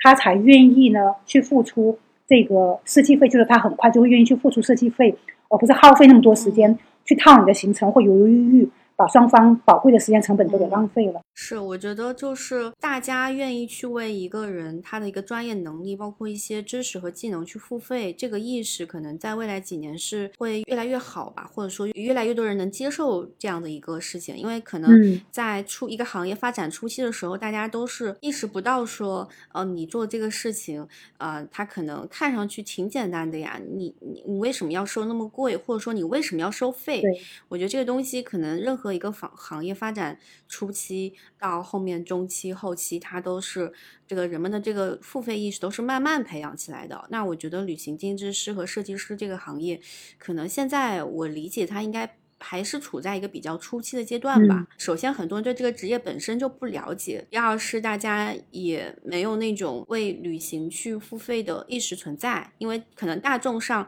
媒体上也很少有一些信息会去介绍这个职业，以及说，哎，这个职业的从业者他们是什么样的背景，他们是怎么工作的。那如果我们这方面的信息大家接收的越来越多之后，大家意识到说。哦，原来你们为了我们这样一套行程，看上去一条简简单的建议和笔记背后付出这么多，那大家可能也会有这个同理心，去愿意去接受这个价格。我觉得就像那个心理咨询师，他这个行业其实也是发展了非常非常多的多年，那到直到现在，大家才。慢慢的觉得说，哦，有心理问题的时候，就是付费去找咨询师专业的人去帮你去解决你的问题，去疏导的。那其实我觉得，好像大家也是这几年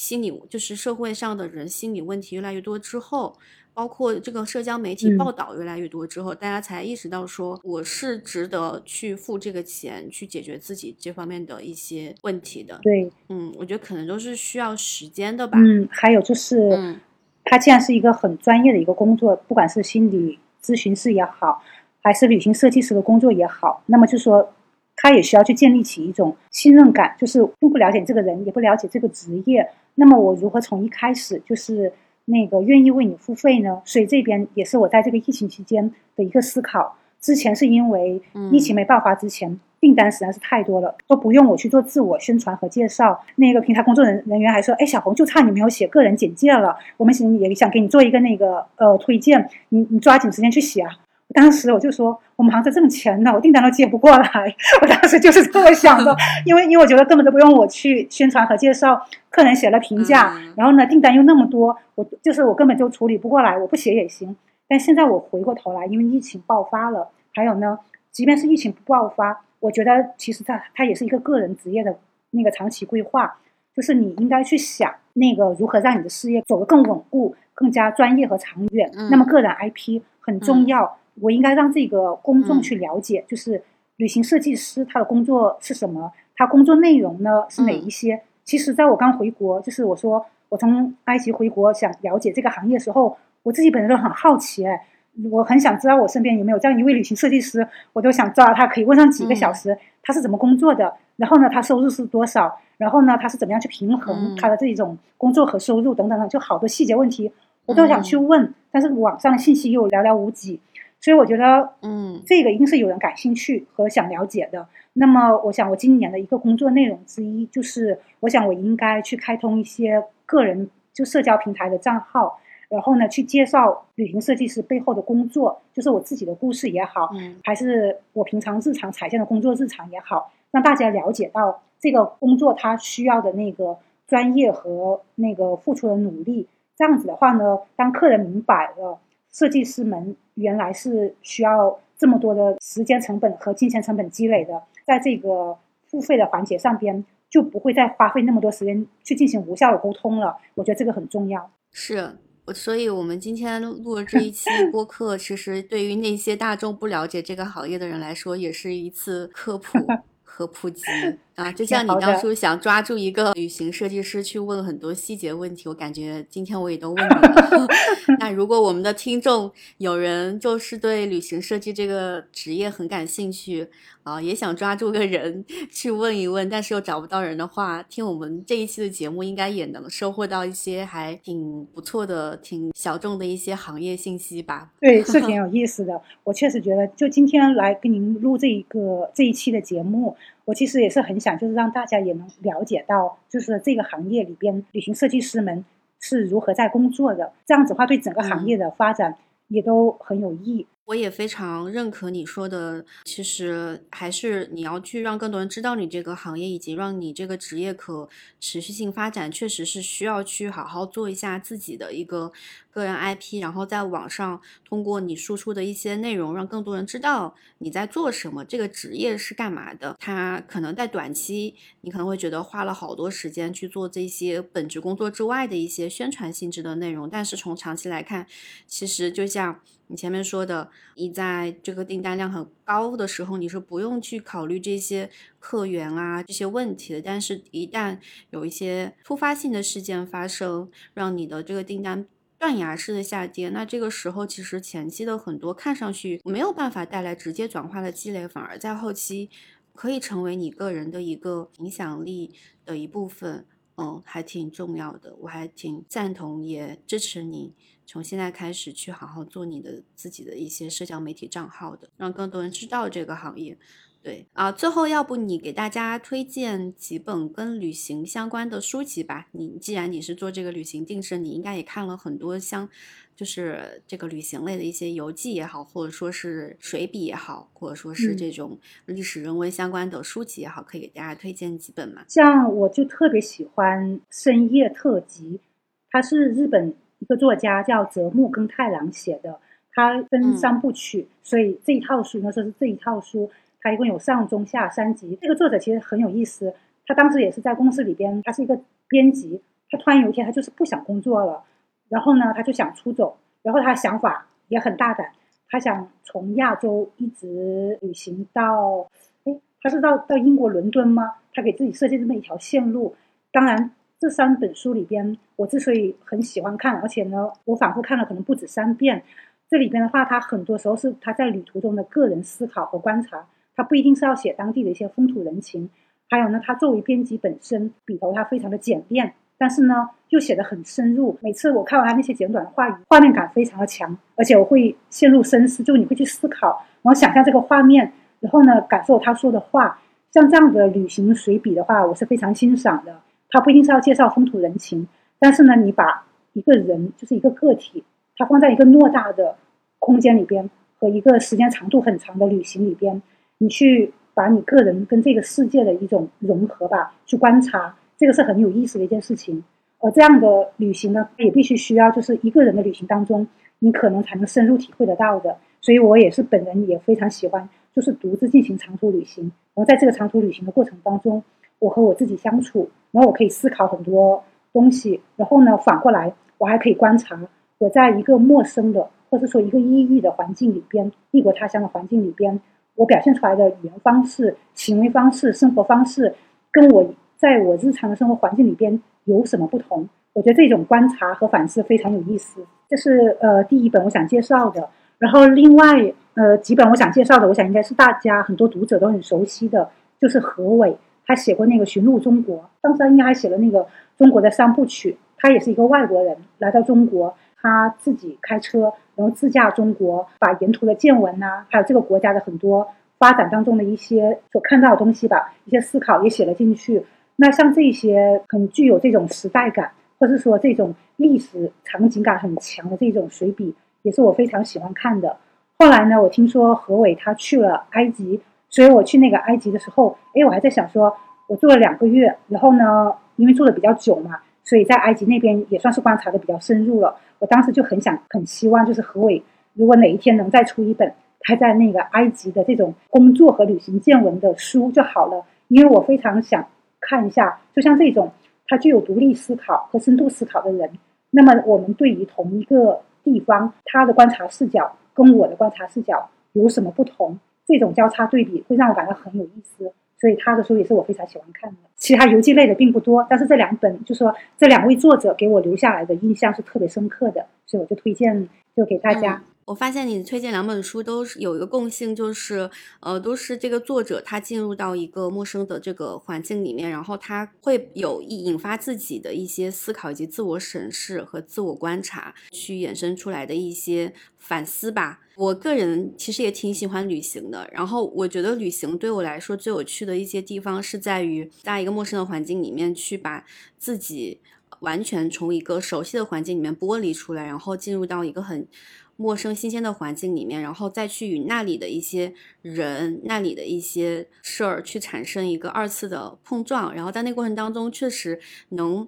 发现到自己可能在日常生活当中发现不了自己的另一面，包括思考问题的方式啊，就像你刚刚说的，你在一个陌生的环境当中，你的语言习惯是什么样，表达方式是什么样，行为习惯是什么样，就这个过程还挺有趣的。而且我觉得认识一些陌生的当地人，跟一些当地人去产生一些链接，然后去共同做一些什么事情，这样的经历和回忆，我觉得也是呃旅行本身非常吸引我的一个地方之一。相信。我们听这一期，我们这一期播客的很多听众，应该也大部分是对旅行很喜欢，然后或者说是呃也很曾经憧憬过，如果能够把旅行这件事情本身变成自己职业的一部分就好了。我相信很多听众可能会曾经有这样的一些想法。那我觉得，像今天我们跟这个小红聊的旅行设计师的这样的一个职位，它也许是。众多选择当中的一个吧，不知道大家听完之后对这个职业还会不会憧憬哈？听上去其实也挺辛苦的。任何事情就是兴趣爱好，它一旦 变成了工作，那它就是以一种工作的专业态度去对待，那那是不一样的。所以就说是要有这个心理准备。但是呢，好像跟你的爱好其实也并不冲突，因为只是把你的兴趣和爱好，它用一种更加专业的方式，或者说商业的方式给呈现出来。其实我觉得挺好的，因为我觉得人活在这个世上，如果你有手有脚，然后呢，你通过你的独立就是工作来养活你自己，然后同时呢，你又能因为你有收入，可以你可以不用受他人的干扰，又能保证你自己去独立的探索这个世界，所以我觉得这是一个很美好的事情。虽然他很辛苦，他他肯定是很辛苦，而且他也非常的未知，他比不上有固定的工作来稳定的多。而我选择这个自由职业，只是因为。它能给我带来很长时间的旅行，像我刚刚跟你讲的，就是我在这些旅行当中的认知，它很多时候是因为我要旅行的很长，我要甚至一个月、两个月、三个月，那么这种情况所决定了，就是我可能不能在一个公司里边坐班，或哪怕这个公司是给我很灵活的时间，你也不能去脱离于这个公司那么久，一到三个月的时间，所以的话呢，我就只能采取自由职业者，也就是说旅行设计师这种方式来工作。来就获取收入，然后支撑我的兴趣爱好。做任何决定其实都是有舍有得的嘛。我们得到了更自由的时间，那可能在这个基础之上要牺牲一部分的稳定的收入。如果我们更在意的是那个自由的时间，以及去真的有时间去做我们自己感兴趣的那个事情，那可能稳定的收入这一部分牺牲了。如果自己是能够接受的话，那坦然去接受它就好了。但是在这个过程当中，可能收获到更多的是我们对于自己更深入的自我探索，或者说是在做这自己的这个兴趣爱好上得到更大的一个满足感和愉悦感。那我觉得这样其实也是非常值得的一个选择。跟你交流了这么多，不仅是想让别人就知道，就是说旅行设计师的工作的幕后故事吧。我其实还很想强调一点，就是人们一听到旅行，或是说旅行设计师这几个字眼。大家就会眼睛放光，因为旅行，大家大家看来就是，哎，好像很好玩，很有热度一个词。但是呢，我想说就是，如果你想做一件事情，把它变成你的工作，不管它是自由职业者的方式也好，还是说你是这个行业从业者也好，它需要那个专业能力。专业能力永远都是支撑着你去走这条路最大的底气。所以，旅行不是大家所想象说，哎，就是吃喝玩乐，就是我出去体验一下，然后我回来呢就那个卖线路，然后呢我又得到钱就出去玩。不是的，如果你想把这个事情呢真的长期做下去，它需要你沉得住气，而且你还要付出很多的那个时间和体力，达到一个非常专业的知识储备。其实这条路来说，它跟你们那些在上班的，或者说做一些很专业的行业的这种自由职业者一样。它都需要很长时间的付出，而且是专业的学习。旅行设计师是听着很光鲜，好像很好玩，但它其实要付出努力太多了。是我刚刚突然想到一个词，可能可以形容一下这个旅行定设计师这个身份，或者说是你刚刚说那种工作态度，就是呃严肃旅行，愉快工作，就是让旅行变变成一件很严肃的事情，但是呢，让你的工作变成一个能给你带来愉悦感、很快乐的事情。我觉得。这可能是我们不管是选择任何一种工作吧，我们都希望能够实现的一种目标吧。没错，没错。那我们今天的播客节目其实差不多就要到这里了。我们今天聊了其实非常非常多哈，从这个一些小红这边职业转型的一些经历啊，到这个旅行设计师啊，他在国内目前的一个。行业的情况、从业人员的一个现状等等，都聊了非常非常多。如果大家对于旅行设计师这个职业，呃，还有更多兴趣的话呢，也欢迎关注我们的逆行人生，可以在我们逆行人生的播客节目下方去进行留言。我也邀请小红到这里来看 看看大家的一些反馈。然后，如果有大家有更多的疑惑，我们也可以在我们的评论区和留言区进行更多的交流哈。好啦，今天的节目就到这里了。这期播客节目录制的非常曲折，中途重新录了好几遍。非常感谢小红的耐心还有责任心，这种认真的态度践行在她生活当中的每一件小事上。我也始终相信，认真其实是一种难能可贵的天赋。关于本期节目，如果你有任何想法，欢迎在小宇宙的评论区给我们留言。你也可以在喜马拉雅、网易云音乐、苹果 Podcast，还有荔枝播客等泛播客类平台搜索订阅我们的节目。希望大家多多留言和我们互动，每一条留言我们都会认真阅读。感谢你的陪伴，我们下期见。